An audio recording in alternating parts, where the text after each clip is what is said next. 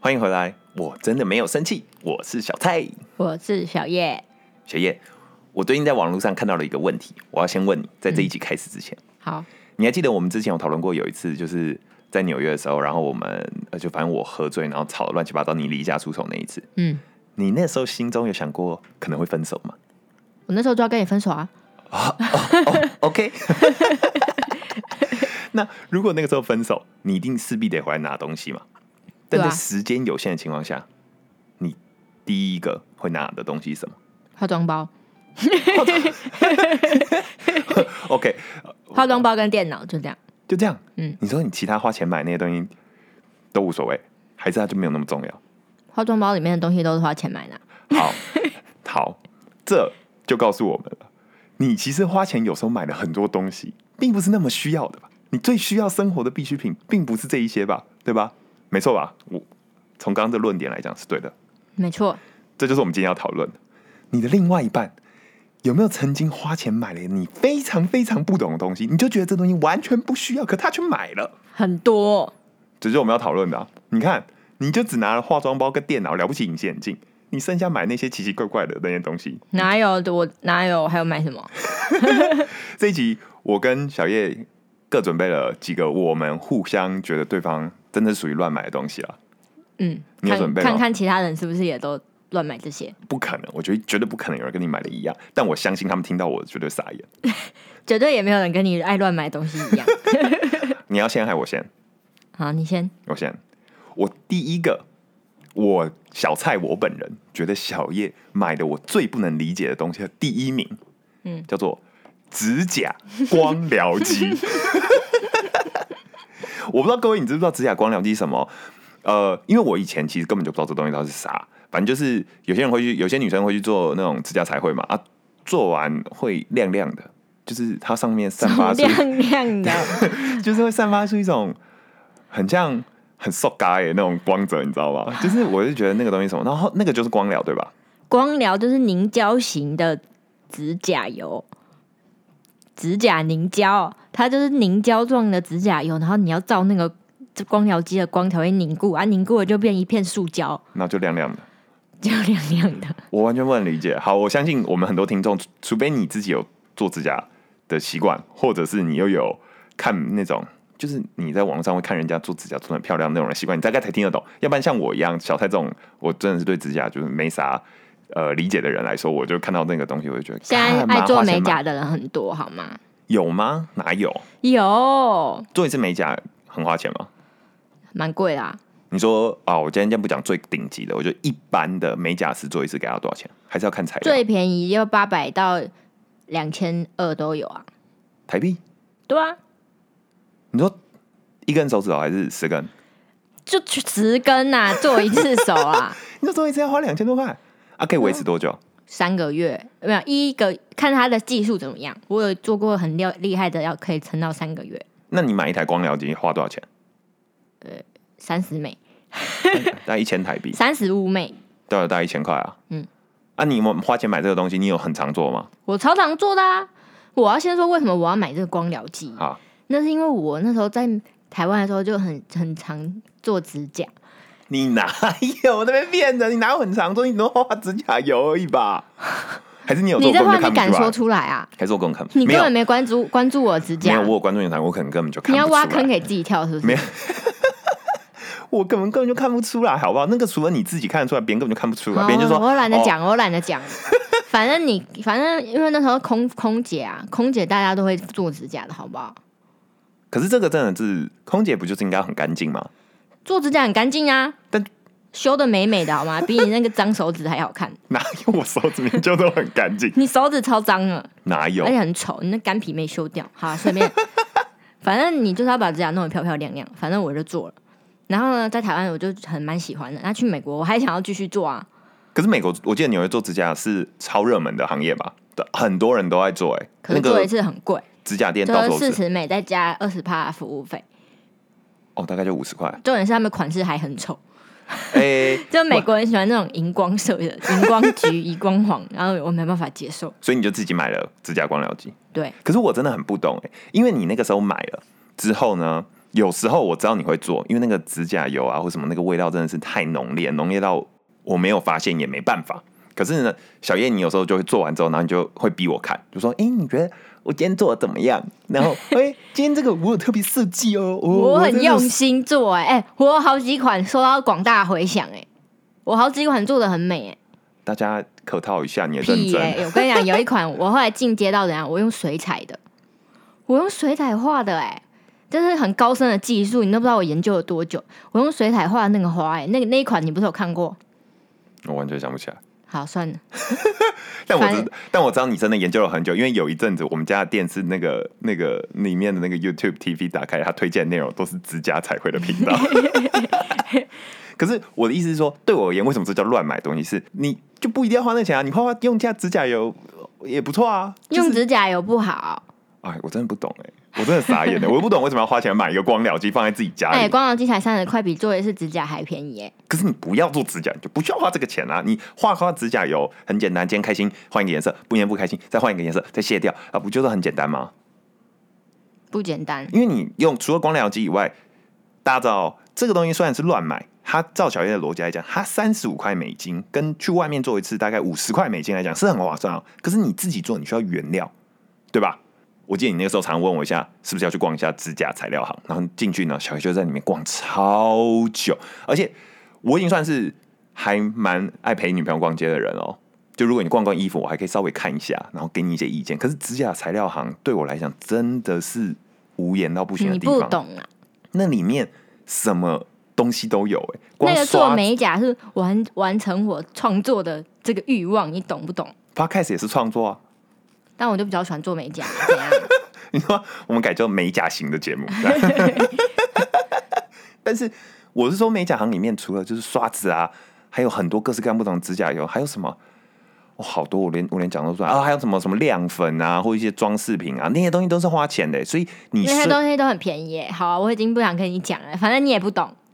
好，对我确实不懂，但在在我心里，这就是乱买的东西第一名。而且你看，我刚问你说分手要大走东西，你根本就没有想到光疗机。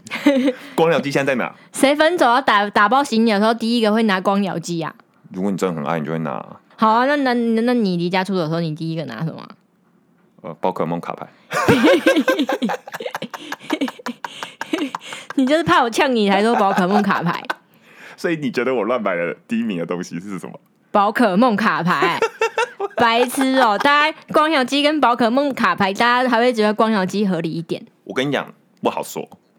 我相信有一些男生，他们懂得宝可梦卡牌的乐趣的人，他们就会赞同我的想法。他们会觉得宝可梦卡牌绝对比光疗机有用。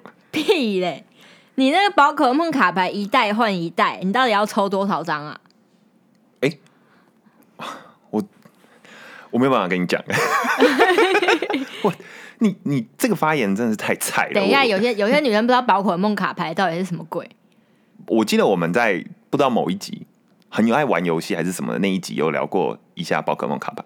宝可梦卡牌呢，一言以蔽之，就是一个有点像是类似桌上型游戏的的卡牌游戏嘛。有点像，不知道大家有没有我小时候看过别人玩那种什么游戏王卡牌啊，就其实差不多，只不过它的那个里面的角色啊变成了宝可梦，就是神奇宝贝啊。反正他们这一群人就会拿着宝可梦卡牌，然后坐在一张桌子上开始战斗。哎、你不要瞧不起这件事哦。宝可梦卡牌它背后孕育的文化是很强烈的，让我让我娓娓道来。你先不要讲话，你不要讲太久，没有人想听。我先跟你讲，它是一个很神奇的东西，在这个数位时代的浪潮下，所有的东西都往数位化前进，连游戏都变成电脑游戏、线上游戏，对吧？没错吧？这句话认同哦。嗯，可是却有一个东西，在这个时期里面，它逆着这个数位化的浪潮，反过来驱使人们往实际的物品去玩。包括卡牌卡牌是一个你没有见到现，你为什么现在露出一副非常不屑的表情？我是说，它是一个你没有见到真的人，你就没有办法跟对方进行任何游戏互动的东西。而且所有的游戏互动的基础都是现实，都是真的，都是记忆的。你看，现在大家花手机买一大堆虚宝，什么出一大堆手游，那些东西都是零跟一的代码组成的。那个公司倒了就没了，你永远没有拿到实体的东西。这是一个逆浪潮，它是一个次文化，它是一个很厉害的东西。我就我那我我我就算手上有一堆宝可梦卡牌也没屁用啊。你跟你的朋友可以联络感情啊。你看，我就跟我朋友，我们有时候会玩一下，大家年纪也不小了，可是却有一个那回回归当初小时候童年的感觉。好啊，反正日本公司很感谢你们，帮他们赚了一大笔钱。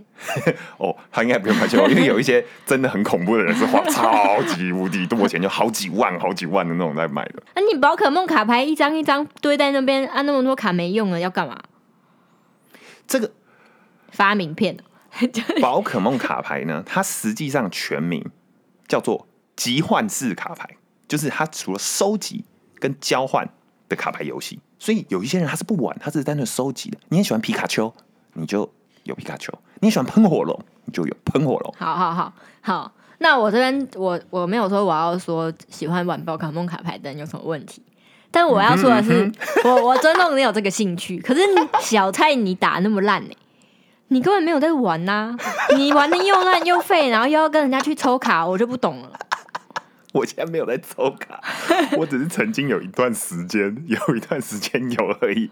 但我觉得对我而言，这个东西对我而言，它是我跟我的朋友们联络感情的一个方式，你知道吗？当然，你有一群男生朋友，大家男生朋友是一个这样的事情哦，是我们会群体很容易受这个群体的影响，群体的人里面喜欢什么东西，我们这个群体就会一起往那方向前进，所以我们才叫群体嘛，所以我们才是朋友嘛，所以我们才是常年认识了十几年，大家一起长大的朋友嘛。就你喜欢这个东西，我也会喜欢你这个东西。们现在都宝可梦训练家哦、对，我小智，我们都是这个训练家，所以大家是我们联络感情的一个方法嘛，对不对？你看以前，以前我们联络感情的方法是喝酒，多不健康，熬夜喝酒，玩宝可梦花的钱比喝酒还多。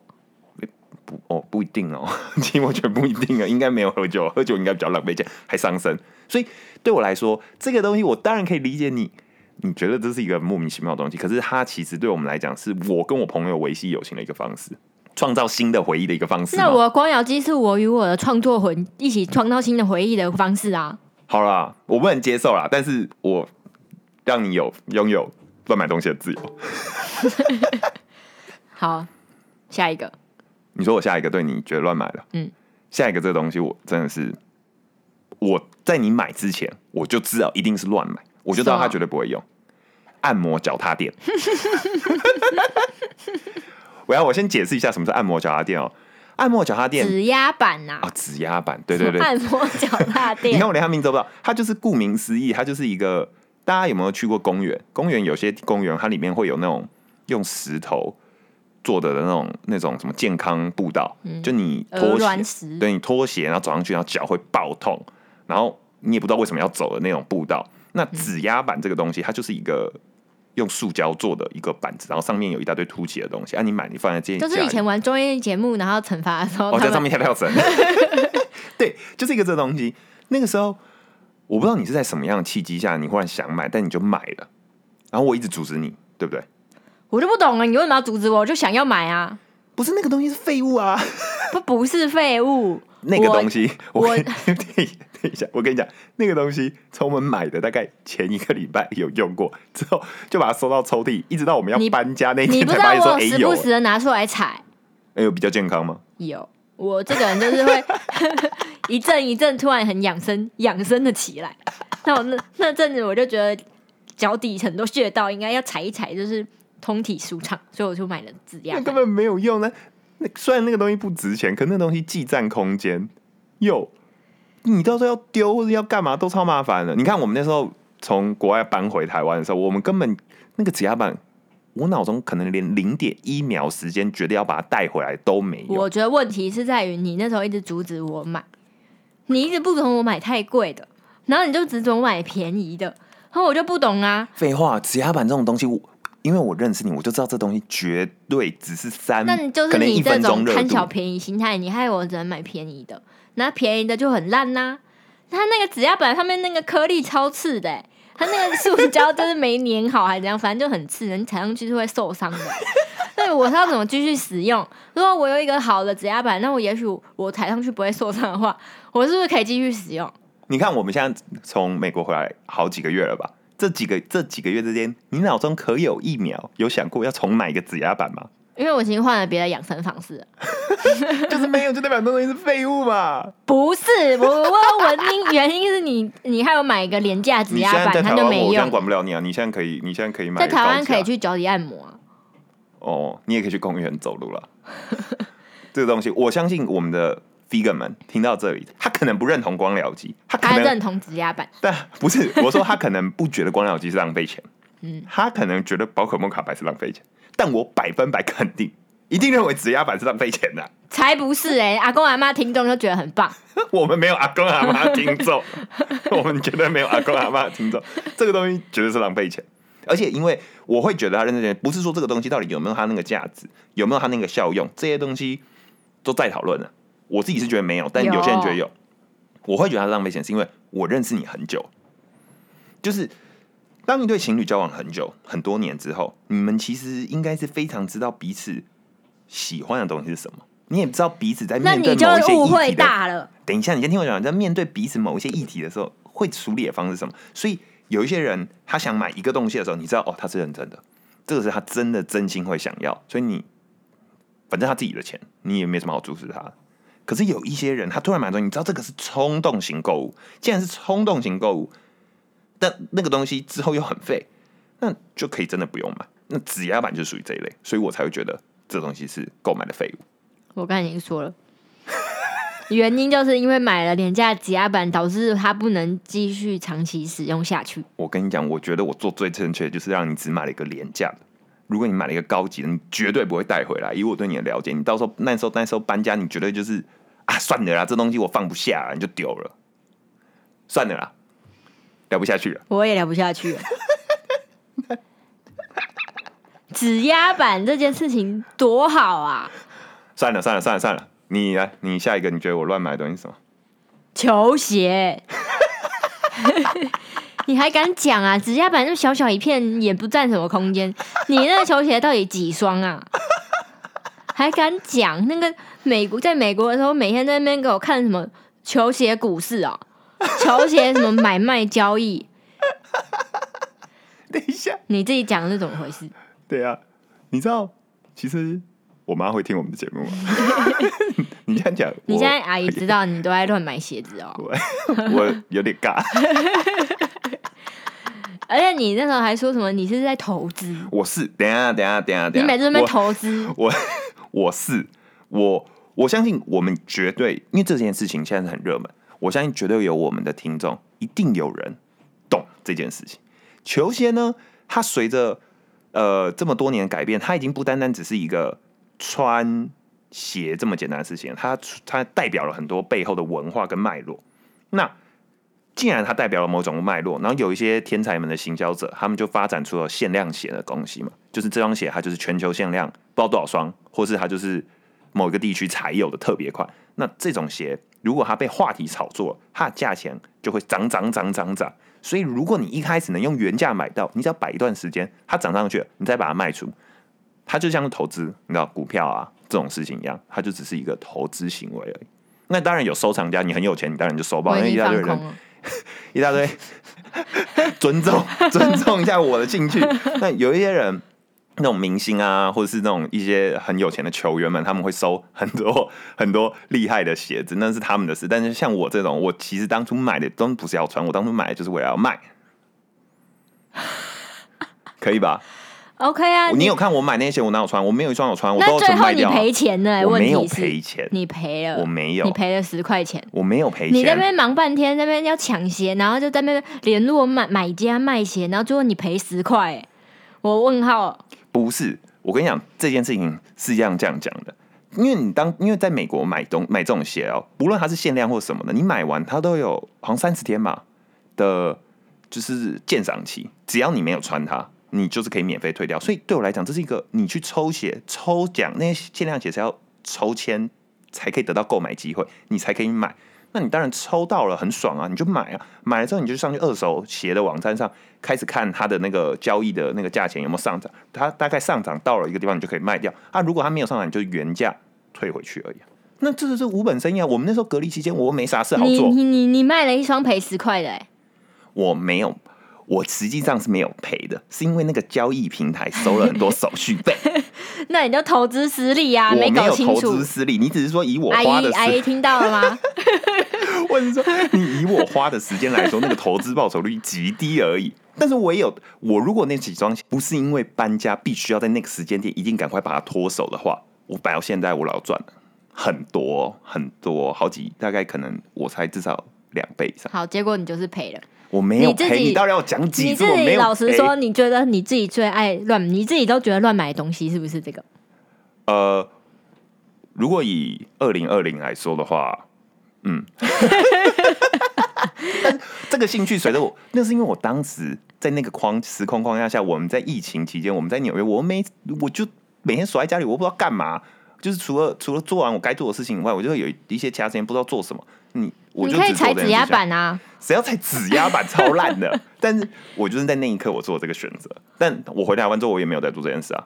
而且我有把其中几双我觉得很有很有增长价值的鞋运回来、欸，现在那几双涨很多钱、欸，我在想说我哪个时候把它脱掉，脱手脱掉，那人家在这里卖嘛。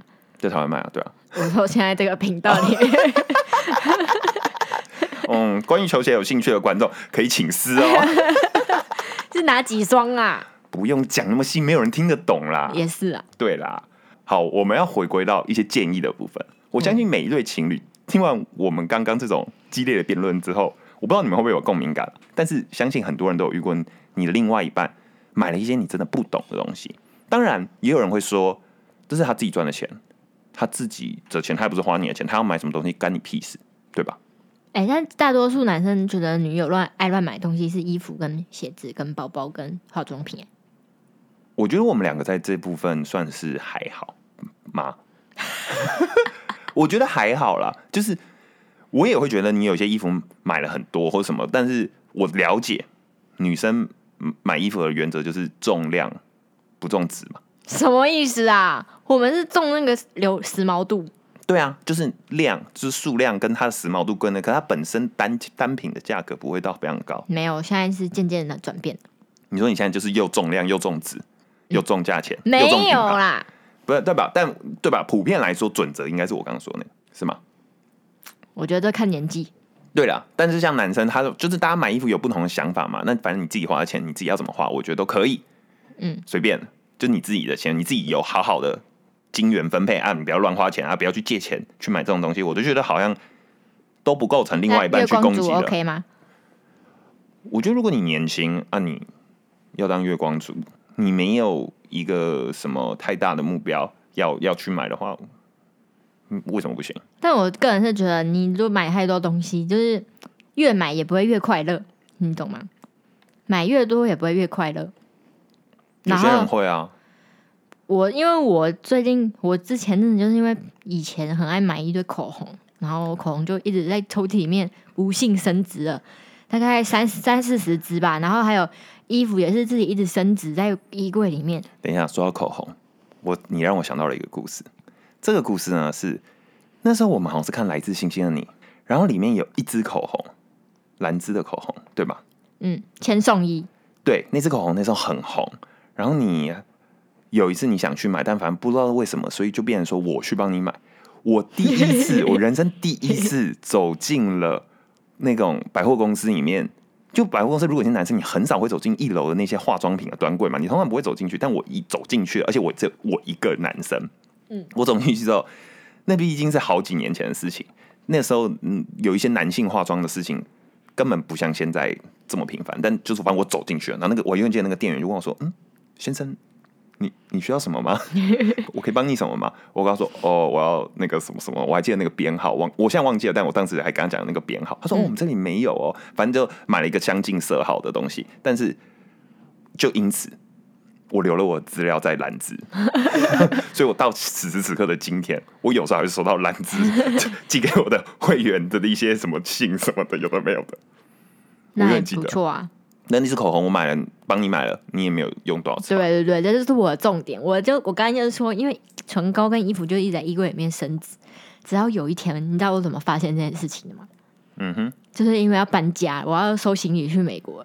那我在收行李，我就会觉得，不管我拿几件衣服出来，衣柜都没变呢、那不管我拿几支唇膏出来，抽屉里面还是一样哎，然后就觉得很恐怖，然后我就仔细的剪断舍离了一下，发现我唇膏颜色根本就都一样啊，因为根本就同一同一个系列的。对，我觉得你讲的很对，因为其实有时候我发现，大家可能在二十几岁这个区间里面，很喜欢买各式各样不同的东西，或你觉得啊这衣服很漂亮，或者什么东西。我最近流行就想去买，对，可是你其实真的坦白说，过了好几年，你回头看当时流行的那一些东西后，你会发现，其实你买的那几个元素，如果是化妆品的话，可能是颜色、色号或是类型，其实都是很接近的。对所以你真的不需要买这么多东西。对，所以我后来克制自己的方法。其实你知道这些也是没用的，你还是会去买。我就跟我自己说，我因为我就是把那个衣柜的衣服都断舍离了一波嘛。那我衣柜留下来的就是我觉得我真的会穿，我还很喜欢的。那我必须要把衣柜的这一些都穿完一轮，就现在这季节可以穿的，我都穿完一轮我才可以买新的。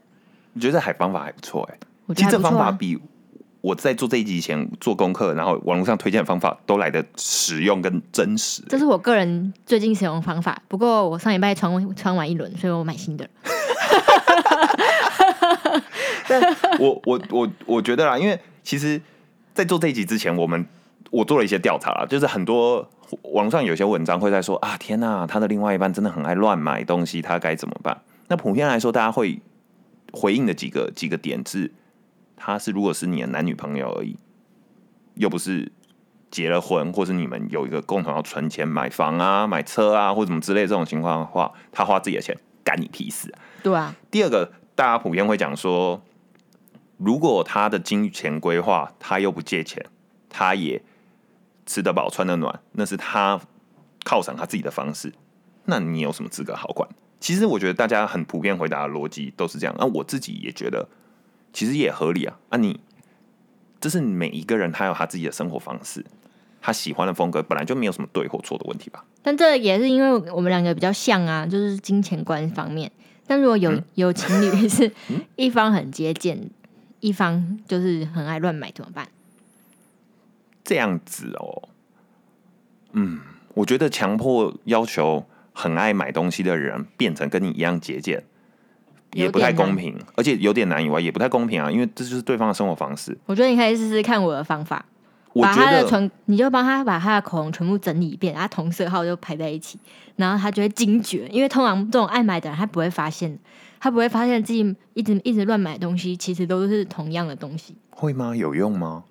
有用。因为有些人通过我，买东西来舒压，对他而言，那个东西买来他用不用，其实不是那么的重要，但他透享受买的那个过程啊。那他可以改买别的啊。你说哦，我今天买唇膏，隔天买眼影，然后后天开始买遮瑕，然后再买什么粉底这样。粉底液买完又买粉，你就一项一项攻略嘛，你就先口红让他先不要买了，他就会想到他可以再去花钱买什么快乐。你这个是资本主义的罪恶啊！但我我我我自己觉得，其实这是我的看法比较不一样。我看法是，我觉得这是阶段性的问题。就是如果你今天只有二十几岁出头，其实我相信他们也知道这东西叫做乱，这个行为叫做乱买东西。可是，在那个年纪，你很容易受到你身边不同的人、你的环境、同才、学校风气、流行文化这种东西给影响，所以你好像，如果你有闲钱，或者你又有靠打工什么自己存到钱，你本来就很容易踏上一直乱买的路。而且他不知道为什么要存钱呢、存钱要干嘛？对啊，对于对于二十出头来说，除非呃很年轻就体体验到一些经济带来的现实的影响，那些人以外，有些人他本来就觉得这就是我开心的方式，或者我展现我个人风格的一个方式，我本来就不需要存钱，或者我本来就是对我来讲，这就是我存钱的目标嘛，我就是为了买这些东西。等到这些人他们出社会开始工作之后，或对他们开始过了几年，然后渐渐理解到啊，原来你户头里的钱会远远比它能转换成几条唇膏、几件漂亮的的衣服、几双鞋子以外，带来更多意想不到的的意义的时候，把他们拿去投资，你可以少工作几年的时候，对诸如此类的，那一刻，你就会，或者是你生命中你寻求到了更多让你快乐，或让别人觉得你彰显你自己性格的方式，或让别人觉得你是一个什么样的其他方式的时候，我觉得在购买这些消费物的习惯上，可能就会有比较大的改变，或者是你看，就如像你说的，你搬家那一刻，你就突然发现啊，好多一样唇膏。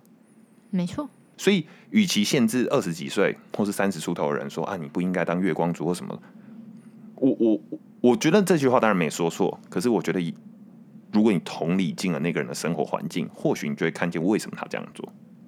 那他一定也会遇到他必须要改变的那一关啊！如果他一辈子都没遇到，那爆爽，祝福他，爽爆代表你一生无忧无虑，开心。干我就是爱买爆多球鞋，那我买到八十岁就也都不会生病这样。我都无所谓，我也都没缺过钱，那这样很好啊。所以 OK 啊，他早晚会遇到吧？认同吗？也是啦，但就是量力而为喽。量力而为啦。好，最后我自己就是觉得，关于情侣之间另外一半乱不乱买东西，我觉得很难去限制对方这件事情。就除了我们刚刚讲上述理以外，还有一点是，我觉得你可以从。就像我刚前面说，你认识很久，彼此很久，你还知道对方是冲动型购物，还是他真的想要？如果他是真的很想要，那他又为此努力了很久，那其实追求一个开心，就让他去吧。但是如果他是冲动型购物，或许你就可以帮他转移焦注意力啊，或者寻找替代方案啊。如果他想买指压板，那你就自己当足底按摩师傅吧。呃，对啊，为什么你没有？我有啊，你嫌我按的烂呢？指压板都比你好。对啊，那你就去你自己花个两百块买一个那个脚底按摩的那种经脉那种穴道书读一读，很省钱，而且很实用的技能。就是寻求一些其他方案，我觉得或许也是一个方法对，OK 吗？这还不错，就这样吗？好了，我是小蔡啊，还没 讲错了。如果你喜欢我们的频道，欢迎去 Apple Podcast 留言，还有五星评价。五星评价最近默默又增加几个，真的是不错。大家快留言，还有评价，我们最近很想要看到别人跟我们互动。还有去 Instagram 搜寻 I am not mad at you 底线 Podcast，我真的没有生气。留言、按赞、互动、互动视讯。我们最近有一点想要听到越来越多人跟我们讲话，因为我们呃前阵子休息了那一次之后，呃比较少人鸟我们，有点难过。好啦，反正我希望有人还有在听的话呢，就请多多的支持我们。我们会持续更新。我是小蔡，我是小叶，我真的没有生气哦。